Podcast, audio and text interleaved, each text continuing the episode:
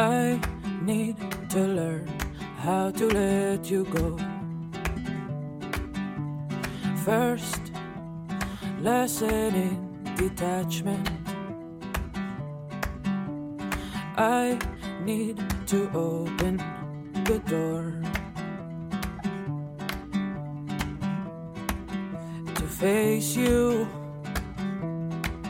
to grasp it, not to hate you, not to adore, not to expect a thing, nothing to hide,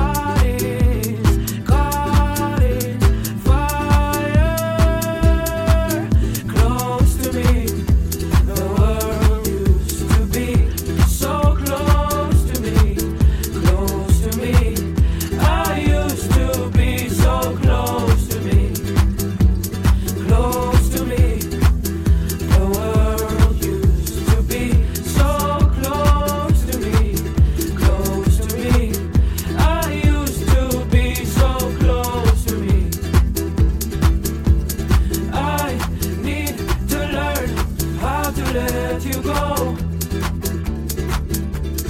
I need to learn how to let you go.